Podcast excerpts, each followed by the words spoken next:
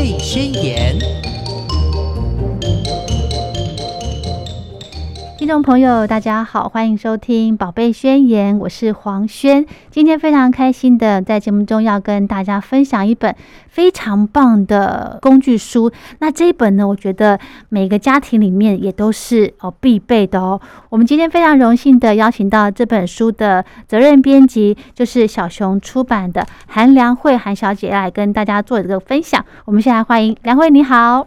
Hello，大家好，我是小熊出版的编辑梁慧。嗯，这本书呢非常棒，就是像我刚刚有提到说，每个家庭必备的。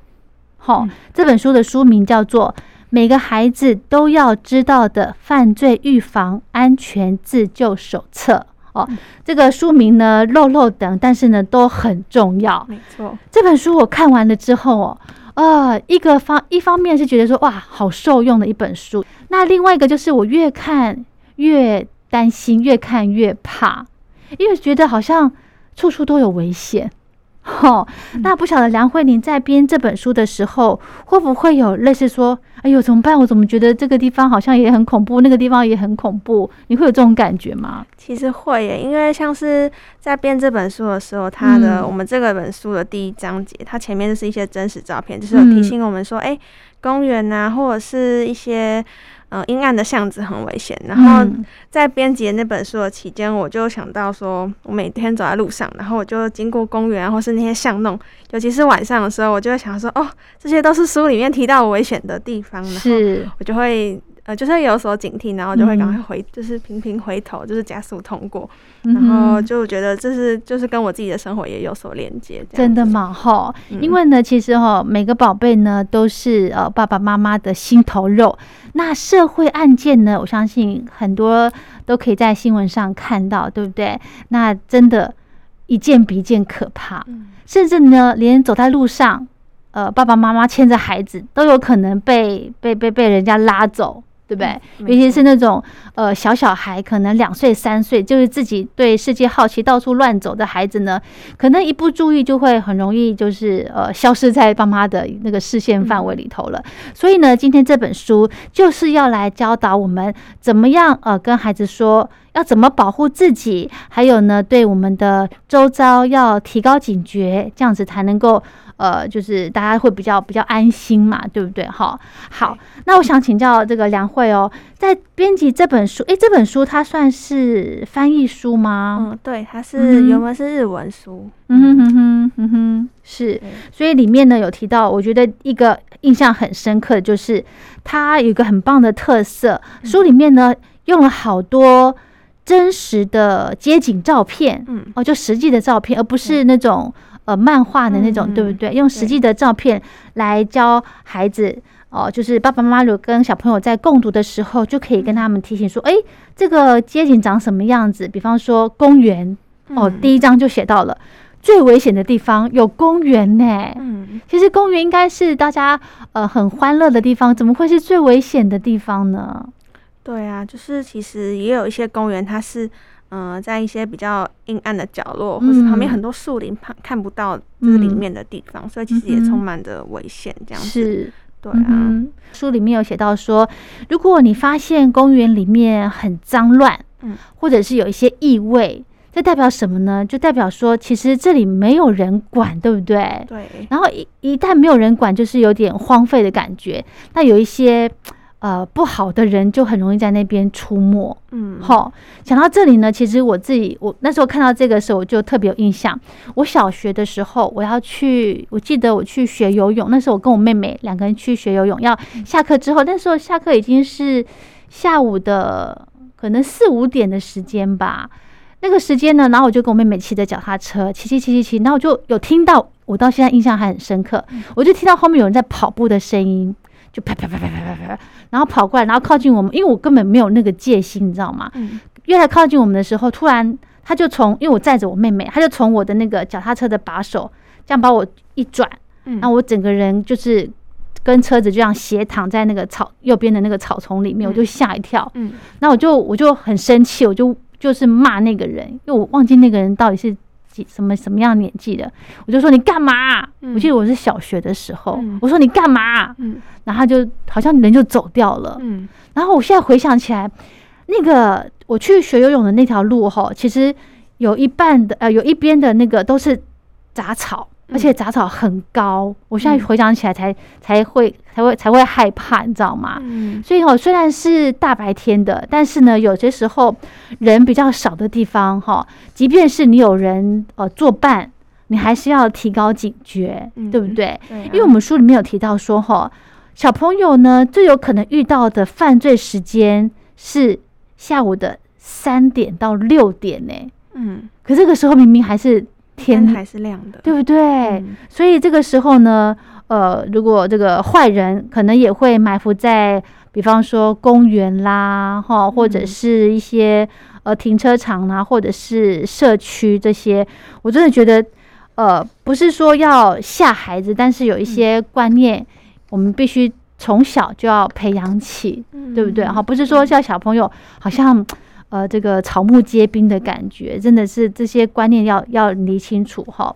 嗯好，另外呢，我又看到了书里面有提到说，哈，高架桥底下，诶，也是算危险的地方。嗯嗯，怎么说呢？梁慧，嗯，因为高架桥下面可能常常会没有人，就算那边可能是空地，可能觉得嗯那边可以玩耍，但是其实那边也很少人经过，然后也比较阴暗，或是一些它的高架桥下面可能会有一些隧道吧，或者是嗯被一些墙壁挡住，就是人家如果你在那边发现发生一些危险，可能旁人也没办法注意到，而且那边可能有时候因为车子经过，然后会比较吵闹，就比较你呼救的话，就算呼救，可能也不会有什么人听到这样。真的哈，你讲嗯到呼救，我就想起来了。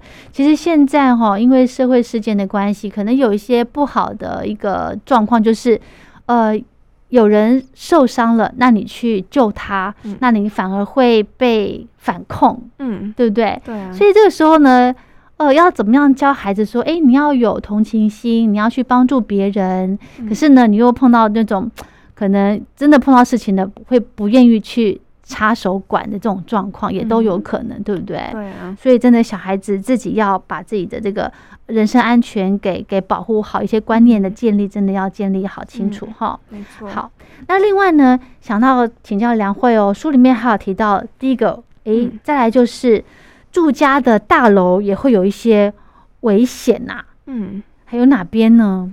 就是其实像是你从回家的路上，然后你嗯。走到家，走到家可能觉得说，哎、我已经快到家了，安全了安全了，就是因为家里嗯那么近嘛，对就算遇到什么危险，可能大叫，就是可能家里人听得到，但是其嗯。实，在你进去社区大门之前呢、啊，可能你在那个大门还没有关上之前，都还是危险的。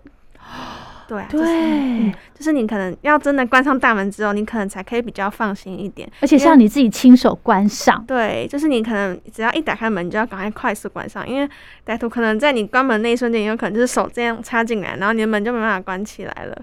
而且也不会去留意门到底有没有扣上，对就是你对？可能你要自己再推一下，就是确定门有没有扣上这样子。哦，对啊，然后还有在你在可能有些住家是有电梯的，你在搭电梯的时候也要蛮注意的，就是尽量不要跟陌生人一起搭乘，或是有家人陪同会比较安全这样子。是哦，对，诶，嗯这个倒是提醒我了。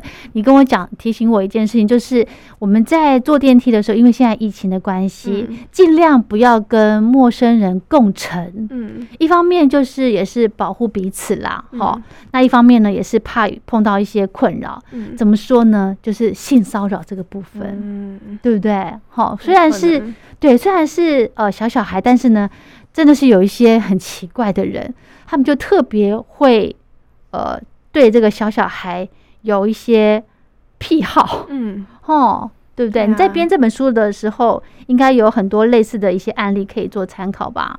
对啊，因为电梯毕竟是密闭空间，然嗯后所以如果有一些人想要在电梯里面，就是可能就算只有短短时间，他们也可以做一些可能让小朋友感到不舒服的事情。嗯哼哼。对啊，对啊，嗯哼哼哼，所以呢，如果我们真的没办法，哎，比方说我们已经人已经在电梯里头了，但有陌生人进来，我们总不能出去嘛？其实书里有教是。小朋友说，如果真的，嗯、你真的遇到可能你进去电梯，然后有陌生人进来，你可以假装，他有叫你说，你可以假装想起好像有什么事情，然后就这样走出去，哦，对，他有教你说可以这样子，真的哈，可以避免就是自己跟陌生人这样搭同一台电梯。哎呦，这是个好方法。所以呢，其实呃，小小孩的话一定会有大人的陪伴嘛。那比方说小学生，他们可能就可以自己搭乘电梯了。那这个部分呢，就要自己要提高警觉了，对不对？哈，只要呃有可能跟陌生人共乘，就我们自己错开。对，对不对？嗯哼哼哼，好，这个很重要。还有一个呢，就是我看完这本书了之后，我会特别去留意，就是电梯里头的紧急按钮。嗯，对。那我又想到了，紧急按钮这个位置可能比较高，那针对那个小朋友，不知道怎么办哈？嗯，其实小朋友的话，因为我看现在很多电梯它就是有那种嗯残障专用的按钮，对，它就是可能在比较。低的地方，可能就是在我们大人的腰部那边，就是小朋友是按得到的。是是。那如果有一些比较老旧的电梯，哦，可能没有像现在呃新大楼这么的便利。有些老旧的电梯的话，我记得我看过，就是小朋友可以，如果真的碰到困难的话，可以在每一层楼都按。哦，对对对，好像也可以这样子，就是你每一层都按都按，然后它就是可以赶快停下来，在这几个楼层停下来，对，这也是一个方法，真的哈。好，那 这你再想到这个，我又想到，像我们家的大楼，我妈妈我妈妈家的大楼，他们只能呃，他一定要用那个磁扣感应卡，嗯，他的他真的是呃这个。隐私做的很好，比方说我的感应卡，我就只能到我家的楼层，我不能到别的楼层，所以在按这个其他楼层，可能也也没有办法有作用，你知道吗？所以真的这个搭电搭电梯这个部分哦，可能也要大家要提高警觉。那另外呢，书里面还有提到第三个部分，就是如果你在危险的地方，哎，应该说，如果你被陌生人搭讪的话，怎么办呢？嗯，那这个要小朋友要懂得去分辨什么是陌生人，嗯，对不对？书里面有什么建议吗？书里面其实有建议说，嗯。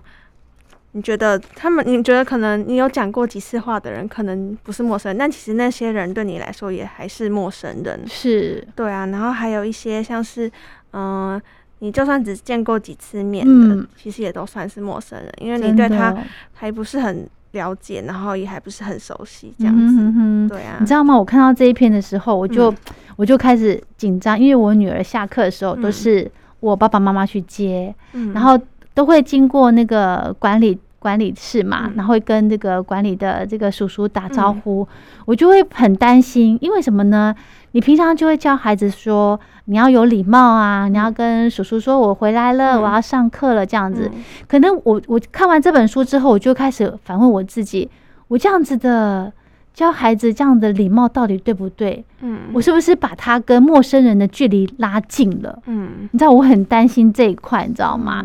那书里面有提到可以怎么样教孩子，对不对？对啊，像是第三十五页，他就有提到说，嗯，什么什么样的人是不太认识的人，就是可能这些人会让你觉得说这些人是你认识人，但其实。还是算还是算归属于不太认识的人，是。对啊，像是第一个是你上学途中经常遇见的人，就是你们可能只是在路上遇见打招呼而已，对然后就像你刚刚说的，可能是警卫的那种，但那他那些人对你来说还是不太认识的，对。小朋友来说还是不太认识的人。还有像是刚刚对啊，刚刚提到平常只会打招呼，但你真正没有跟他有什么深聊过，说过什么话的人，嗯，对啊，然后再来就是你曾只有跟他短暂交谈过的人，对。嗯，还有一些就是你可能自己认识，但是爸爸妈妈都不太认识的人，哦，也都算是呃，可能是危险的人这样子。嗯，真的耶！而且书里面有提到说，哈，其实很多小朋友应该都知道不能够跟这个不认识的人走，对不对？但是呢，很多的犯罪案例当中，哈，很多都是。认识的人，嗯，所以很可怕，你知道吗？就是不管是认识还是不认识，都要有警觉。对呀，然后书里面也写到一个地方很棒，就是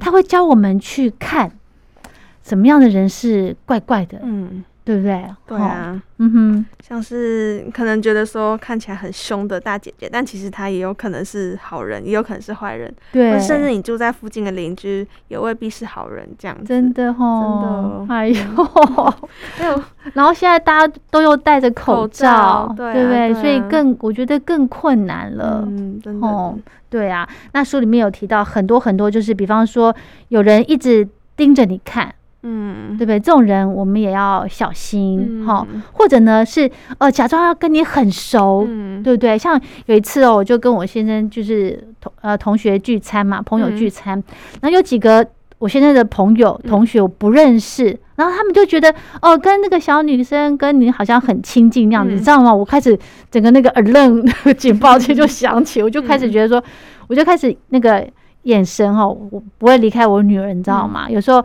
比方说。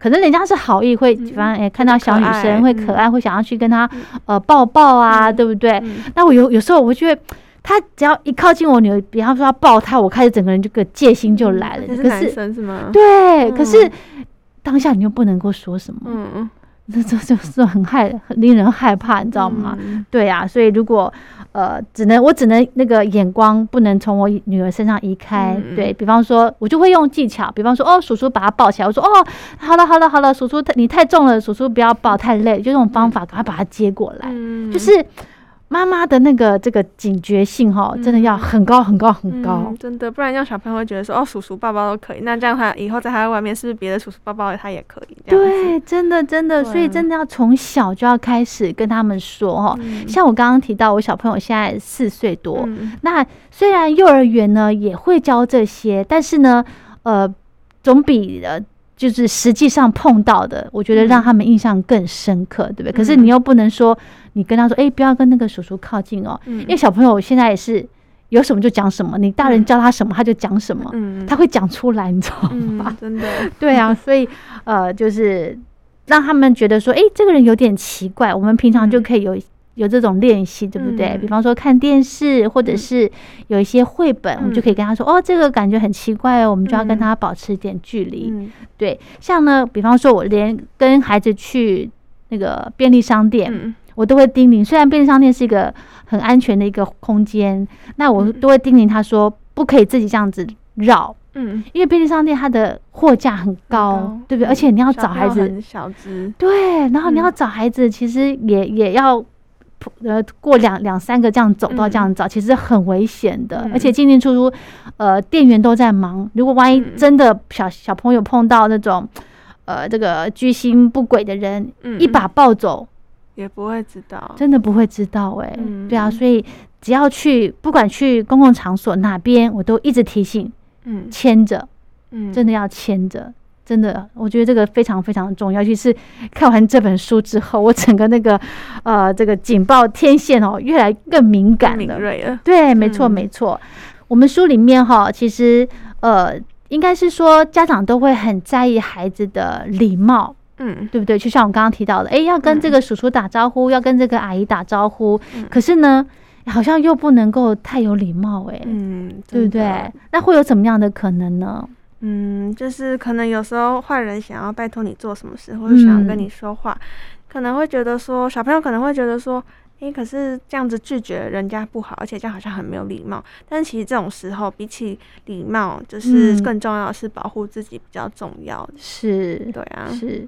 还有呢，我觉得书里面还有提到说，哈，如果有人突然叫你的名字，嗯你会可能会小朋友会觉得说，诶，他认识我，嗯对不对？可是呢，呃，我觉得这个部分呢，家长可能要准备一下，比方说小朋友的书包，嗯。或者是小朋友的水壶之类的，尽量不要把名字直接直接写在上面或写在外面，对不对？啊。哈，这个好像之前也有也有这样子的，宣导就是、嗯对啊，以前可能我们都会觉得说，哦，就写在上面的东西才不会不见，对。但是现在好像更加注更加的注重隐私，就是比较不会写在就是铺露在外面，不然人家看到你，哎、就可以看到你的东西就可以知道你叫什么名字。对对呀、啊，可能要教小朋友就说，哎、就算路上的人知道你的名字，你也不要觉得说他是认识你，他可能只是嗯从某个地方辗转得知你的名字这样子。嗯，是吗？哈？对对对。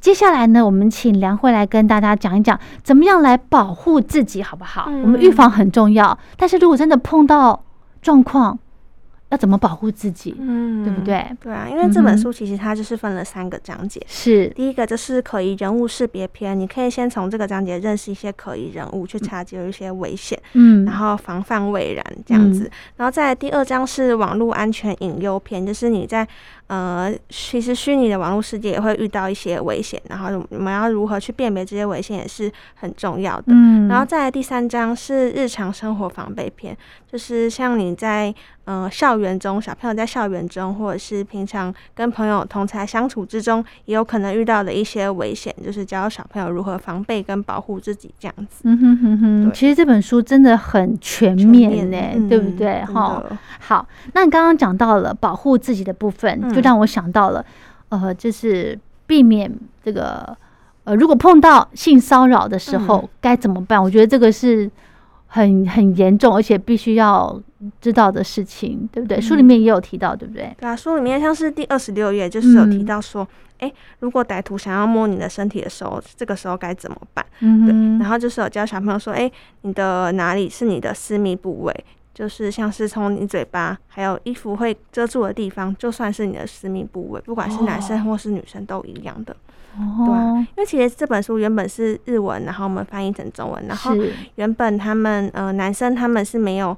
他们是认为泳装穿泳装的部位都是你的私密部位，所以男生的泳装可能就是只有穿裤子。对，然后上面是没有遮住的。然后我们那嗯时候在邀请推荐人的时候，有一位性平委员的推荐人，他就是建议我们说，哎、我们男生的上半部也要遮住，因为其实那也算在台湾，那也算是私密部位，就是要哦。从小就是教育孩子说，哎、这边都是私密部位，你就是不可以让嗯歹徒就是或是任何坏人去摸到这样子。，对。对啊然后就是你只要感觉不对劲的时候，就要赶快逃走，或者是嗯像是如果你在捷运或是公车上遇到色狼的时候，你也要嗯、有勇气的去嗯、跟人家就是就是跟人家呼救，或者是赶快离开那个现场这样子。嗯，而且对啊，很重要的是，书里面有提到说，要相信自己的直觉。嗯你只要觉得不对，就是嗯不对，对，对不对？你你知道吗？这让我想到，有我有一次在等公车的时候，在台北车站那边等公嗯车，我印象很深刻。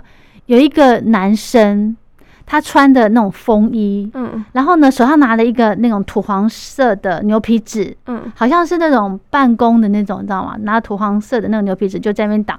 然后呢，他就是在那个月台那边走来走去，走来走去。你知道他在干嘛吗？他是铺路狂，嗯我吓死！而且那时候月台上面还有其他的人哦，嗯他就不顾人家，他就开始在那边自己走来走去，他可能有精神问题，嗯他就走来走去。然后因为我很害怕，然后我后来真的有一班公车来了，我不嗯不是我要坐的那班公车，我就门开了嘛，我就跟司机大哥说：“我说司机大哥，这边有一个变态。”嗯然后那个人他就跑掉了。嗯你知道那时候，其实你碰到事情的时候，我觉得冷静很重要，嗯你要去想怎么样去保护自己。嗯对，那那个时候呢，那我应该也是这个成年了啦，所以嗯我不大会很很慌张这样子。嗯，所以，我这个案例呢，我觉得也要提供给这个学生、小朋友们，嗯也给他们参考。就是你只要觉得不对劲，嗯你就不要，我觉得不要害怕，就直接讲。其实你真的当下如果碰到危险的状况，或者是觉得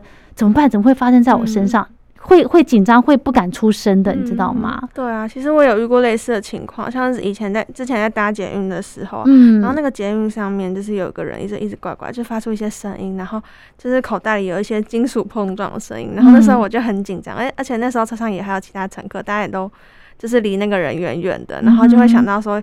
呃，以前有发生过就是捷运的那个杀人事件，然后就会有所警惕。那时候一到站就赶快下车，那时候我就赶快跟，因为现在的捷运站里面都会有一些警巡逻的对，就我对就赶快跟他说，哎、那个车厢有一个奇怪的人什么的，然后我就赶快再躲到别的车厢这样子。嗯，这样其实也是一个安心，然后也可以，嗯，就是自己也会比较安心啊。真的真的，嗯、情愿小题大做一嗯点，对不对，遇？到这种事真的是小题大做，会对自己会比较有帮助。没，错，没错，因为你看哦，你刚刚讲到了，在捷运上头，嗯，大家都在划手机，嗯不然就是在睡觉，嗯很少会去注意到你周边的状况，嗯，对不对？所以谁走过来，谁靠近你，你如果没有那个警觉性的话，如果真的是碰到坏人的话，其实很、嗯很危险的耶。对啊，其实，在节目上可能也不太能睡觉或者划手机。对对对，还是要保持清醒。嗯对。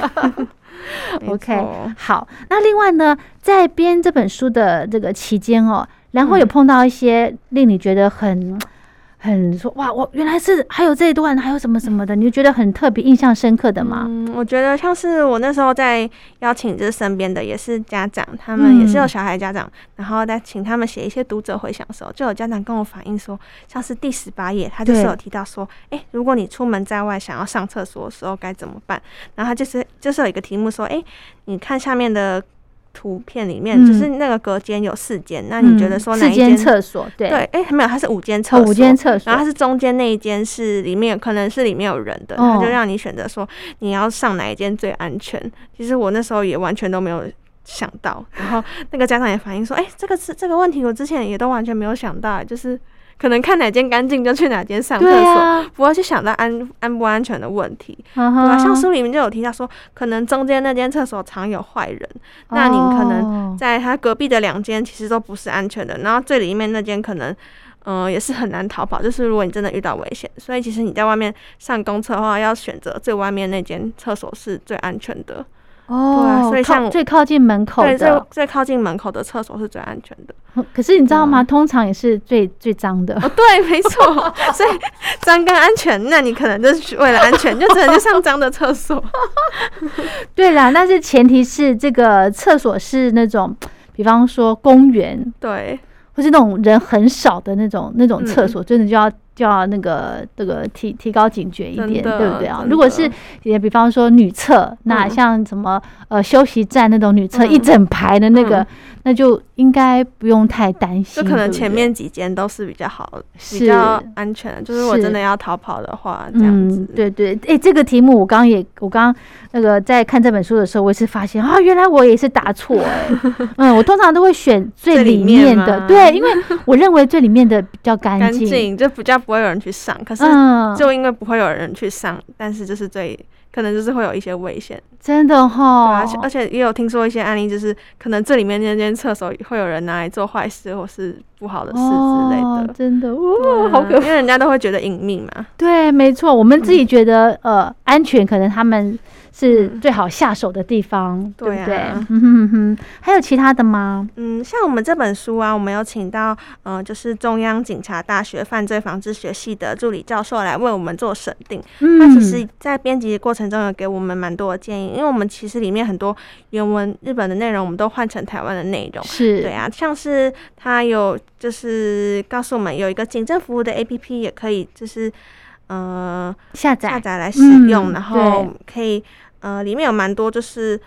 真的是跟警政有连接的一些，像是视讯报案的功能啊，或是你可以哦记录你的乘车资讯什么的。嗯，就是嗯他们警方也可以马上掌握我们的位置跟行动轨迹，这样子提供我们救援。我觉得这也是蛮实用的。真的真的提供给家长参考，就是去 App 去下载这个警政服务 APP，、对不对嗯哈？啊这个就是如果呃你要搭乘这个坐车，或者是嗯你到一个嗯、呃不陌生的地方，对、嗯这个 App 就先把它打开。对啊，对不对？嗯哼哼哼。还有呢，这本书里面有提到一个，就是呃，你要如果真的碰到危险的状况，嗯一定要跟家人讲，一定要跟嗯大人讲。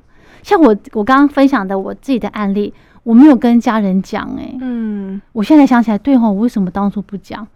可能是因为害怕吧，对害怕，然后、嗯呃没有发生什么事，情就。觉得啊不讲可能好像也没关系，对，因为不想让家人白担心。也是也是，嗯所以真的不管碰到什么，一定要跟家人讲。就算只是小事情或是还没有发生的，嗯，有可能是未来会发生的。对，而且你知道为什么要说嘛？像我嗯当妈妈之后，我觉得小朋友碰到什么事情都要跟家长讲。为什么？嗯因为呃，你可以家长可以去去预防，可以去想说，诶，你上学放学这条路上面有没有什么样的为安的可能？嗯对不对？可能平常都不会去留意到，但是你嗯今天碰到这个状况，诶，可能是不是我们上学的这个路程啊，或者是这个需要注意的地方，要再跟小朋友做个提醒。嗯，真的，哦我觉得真的需要。像是在我们第四十页，就是有提到说，你可以绘制一个属于你自己的安全场所地图。这是什么？这是什么？地图？对，就是地图，因为你看这里面的照片，就是原本是呃日文的照片，但是我们换成我们自己台湾的照片，就是这些里面的照片，它就是嗯是我实际去街上，是把我们。家里附近像是安全的场所，可能像是便利商店或是邮局哦或是警察局这些公家机关，然后还有呃像是学校啊、公园的照片拍下来之后，就是画成一个地图，然后去思考说呃哪里是安全，哪里是不安全的这样子。哦然后这里面书里面也有教你说，哎、你可以就是步骤一，先到街上去实际观察，然后你要哪些可能会是危险的地方，哪些是要注意的地方。嗯，对啊，然后再来步骤二就是你可以画出你的地图，然后再来就是你可以发表，就是跟身边的亲朋好友发表说，哎、你这个嗯、呃家里哪里附近是安全，哪里是不安全的。我觉得这个也是小嗯朋友蛮受用的。然后我们是在书末也有附赠一张海报，你可以自己去买海报纸去画这个地图，也可以用书末的这个海报。这个附赠的海报去画，这样子、嗯我觉得还蛮实用的。对，哎、你这样提醒我了，我可以因为小嗯朋友现在的年纪，呃，就是喜欢涂涂画画的，就嗯可以跟小朋友说，哎、你觉得哪个地方是安全的？嗯那首先呢，你要让小朋友知道说哪些场所是安全的，又可以帮助到你的。嗯就像刚刚呃梁慧有提到的警察局，嗯还有便利商店，对不对？因为便利商店在台湾的密度算很、很高哈，嗯所以常常带小朋友去便利商店也是有好处的。嗯 对不对？哈，警察局啦，便利商店啦，或者是一些餐厅，嗯，哈，只要呃，就是一些呃人比较多的一些餐厅，这些学校补习班也都可以去嗯求，对对对。对，就是平常在日常生活当中就可以教孩子说，哎，如果你碰到怎么样的状况，就去这边找叔叔、找嗯阿姨帮忙，对不对？嗯还有一个呢，让我想到了，就是你可以教小朋友去记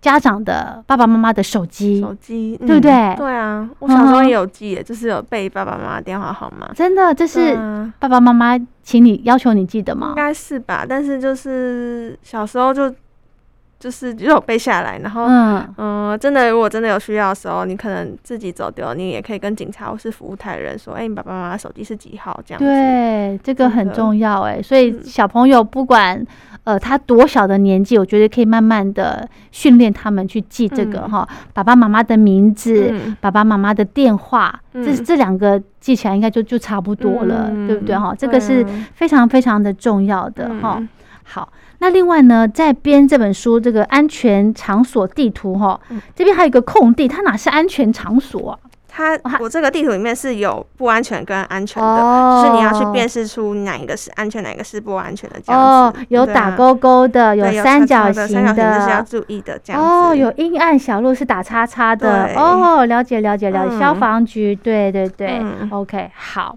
那在这个编这本书的过程当中呢，呃，你有没有碰到其他让你觉得一一特别印象深刻的？除了刚刚讲到的，有这个，呃警察，呃就是警务人员帮你写这嗯些，还有其他的吗？像是其实我自己有想到，我以前有遇过一些跟踪的经验。对啊，就是很可怕。就是我就想到我以前，因为我们回家的时候会经过公园，然后，然后我那时候就是要走进一个嗯、呃一条路的时候，我就注意到说，哎、好像有个人一直跟着我，就好像是他就从一个可能是我经过一个地方之后，他就开始，我可能跟他对到眼之后，他就开始跟着我，然后就突然。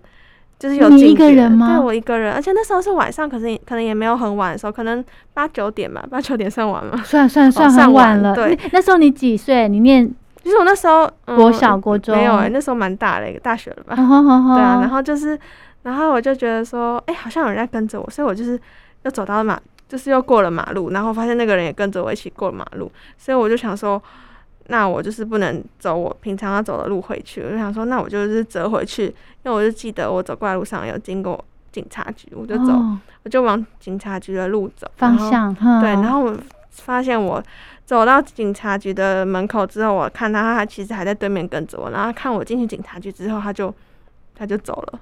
对，然后就走进警察局，跟警察说：“哎、我刚刚发现有人在跟踪我。”然后警察就说：“那他还在？”我说：“他已经不在了。”然然后最后警察警察就开请人其他的警察开车送我回家，因为就在附近这哦样子。是，哎呦，我起鸡皮疙瘩了。对啊，就是真的还蛮恐怖，而且有这样的经验，我才就是在之后就是不管走在哪里，我就是走在路上都会一直回头看有没有人在跟踪。真的真哈，的，以前呢，我们都会觉得说不要跟陌生人靠太近，因为有有以前会提防什么小偷，嗯以前会有那种扒手会偷东西，有没有？所以嗯。如果陌生人靠近你，就会自己自然而然就是嗯。反射，就会自己离他远一点。嗯。现在是那个有有怕碰到那种坏人会跟踪的，对不对嗯？对？啊，真的要要提心一点。对啊，真的要真的要有警觉一点，因为嗯就、哼。就算有遇到过，你也不保证你一定会，就是可能这次是没有事，可能之后也有可能真的有发生事情，对、啊，真的哈，嗯，好可怕！而且八九点那个时候嗯其实算晚了耶，嗯，对不对？？嗯那也要在这边呢提醒爸爸妈妈哈，呃，这个天黑了哈，或者是这个呃高中啦、国中啦、大学的孩子哦，下课就就回家吧，嗯对不对？哦，不要在外面逗留。你知道吗？我有一个朋友，嗯他跟他女儿的这个感情很好，他女儿什么事情都会跟妈妈说。嗯然后有一次呢，我同我一个朋友就跟我分享，他说哈，他女儿班上有个男生，因为他们回家要坐公车嘛，可能嗯坐个三站就到了。嗯那那个男生就问他说：“哎、下课我请你去哪边哪边吃东西。嗯然后那个女生就跟他直接拒绝。嗯然后呢，后来然后回来的时候，那个小女生就跟妈妈讲，她碰到这个状况。嗯可是他们是同学嘛，但是她还是拒绝他的。为什么呢？因为嗯第一个，我没有先跟妈妈说嗯我要晚一点回家，嗯或者是怎么样，妈妈会担心。因为其实小朋友下课的时间，家长也要留意。嗯哦，比方说下课可能回到家，呃，十分钟的路程，嗯诶，为什么今天十五分钟还没到？嗯那就要赶快想办法找孩子了，嗯对不对？那那个小女生呢，我觉得她很棒的是，嗯她会拒绝人家，嗯虽然是同学。哦，同学说：“诶，我请你吃东西，跟我一起嗯去这样子。虽然是同学，但是她是也是回绝了。嗯然后她就回家跟妈妈说，因为怕妈妈会担心，因为虽然呃下课的时间还还早嘛，四五点，嗯那还是呃因为没有跟妈妈讲好，嗯所以呢，他还是呃，就是跟小跟同学 say say no 这样子。我真的觉得哦，这个小朋友太太聪明，太厉害了。因为书里就是也有提到说，孩子最容易遇到的犯罪的时间可能是下午三点到六点，其实那段时间是小朋友放学之后的时间，嗯就是可能大家在放学了就觉得松懈了，然后就对在他们回家路上，可能就会有坏人这样埋伏，这样子，对是也是有可能会碰到危险的。对对对，所以呢，嗯家长在跟孩子这个呃通勤的路线呢、也要嗯清楚。那时间呢，我觉得也要留意一下会比较好，对不对？哈、嗯好。的还有呢，如果这个呃陪孩子上下学，也可以就这个机会来跟他提醒说，哎、这个路上可能哪边会有危险呐、嗯就是呃，就是多多少少提一下啦，对不嗯对？吼、好，其实呢，现在社会上有很多，我们都在新闻上可以看到很多儿童的伤害事件，嗯对不对？但是呢，家长又不可能呃整天陪在孩子身边，寸步不离的，又不可能有这种事情。那怎么样教孩子保护好自己？诶，今天这本书非常的嗯棒，就要跟大家做推荐分享了。嗯书名叫做《每个孩子都要知道的犯罪预防安全自救手册》，里面写的非常非常的详细哈。嗯好，那我们今天呢，碍于时间的关系，我们就跟大家分享到这了。节目的最后，梁慧还有没有什么要跟大家做一个提醒的呢？嗯，就是我觉得这本书真的是每个家里面都可以要都可以拥有一本的书，就是可以保护孩子的安全，然后也可以透过这里面的实际演练，让他们建立起自己的警觉心，然后从日常生活到网际网络，还有现实的人人际关系里面，都可以建立正确的观念。因为其实生活中潜藏的我们，嗯、不知道什么时候遇到危险，就是就是可能真的很需要这本书，可以为孩子来上一个犯罪预防的课程。嗯，如果呃。在家里面呢，有跟孩子做共读的这个习惯的话，这本书是非常的建议。对，其实这本小朋友可以自己，就是可能可能比较大的孩子，小学可以自己看，然后再来就是幼儿园小孩，其实可以跟着大人，大人可以带着他们一起共读，告诉他们说，哎，这里哪里危险，或是你如果遇到坏人要说什么话，这样子。真的，真的，真的，而且呢，呃，可以久久再把书拿出来翻一翻，真的，对不对？哈，嗯，那因为呢，呃。我希望大家哈不要像我一样，我这本书看完之后，我真的觉得小朋友不要出门好了，因为很害怕，你知道吗？觉得好像处处都是有危险的可能，就担心说，哎，是不是不要让他出门好了？是不是不要让他太有礼貌？是不是不要呃跟人家靠得太近？哦，其实不是这样的哦，哈。那应该呢是要让小朋友在生活当中来接触一些呃跟人交往的这种态度哦，真的是要。比较这个应对啦，或者是这个互动上头呢，要彼此尊重。对啊，对不对？书里面其实也有教你要怎么应对，或是可以怎么跟朋友相处，或是跟一些歹徒怎么回话，这样子都书里都有提到，我觉得是蛮棒的。真的，这本书的内容。不止小孩受用，其实大人也蛮受用的。哎，对耶，我自己看完也觉得心有戚戚焉，也觉得学习到，也上了一堂课，然后学习到很多功课。是的，是的，是的。还有这个，哦，我又翻到了，善加利用防身用品。我有一次经过这个车站，车站不是都会有一些交管嘛？嗯，那我就听到，哎，哔哔哔哔哔。可是后来我就发现，哎，对哈，我们现在大家都戴口罩，嗯，那交管怎么吹哨子呢？嗯，原来不是，他们是手上有一个口。就是哨哨音的那种那种机器，很响哦。我觉得那个其实也可以去警报器，对，也可以来来带在身边。因为小孩子，因为你戴着口罩，上下学戴着口罩，你吹口吹哨子其实是很不方便的。对啊，去买那种警报器，对，直接按的。小朋友准备警报器吗？还没，因为他现在还在接送的这个过程。那你自己身上会带警报器吗？不会，真的。其实我我之前有准备，我现在书包包里就有警报器。我之前还有买防狼喷雾，虽然没有用过，但是我觉得真的要有一个在身上会比较安心，这样子。真的。对，而且我那时候在编这本书的时候，就有看到，就有去查一些相关的新闻。其实台北市就是有台北市有给每个国小的学童都有配一个警报器。哦，真的，对我觉得还蛮这个政策是还蛮好的，感觉就是真的小朋友会需要一个警报器挂在身上，这样子是是，可能是因为台北市的一些社会事件，儿童的社会事件频繁，所以就是有这样的一个政策，这样子我觉得蛮好的，蛮好的。好，那我们今天呢，因为时间的关系，就跟大家分享到这了。再跟大家说一说，这本书呢是由小熊出版的，叫做《每个孩子都要知道的犯罪预防安全自救手册》。那我们今天就跟大家聊到这喽，非常谢谢梁慧，谢谢大家。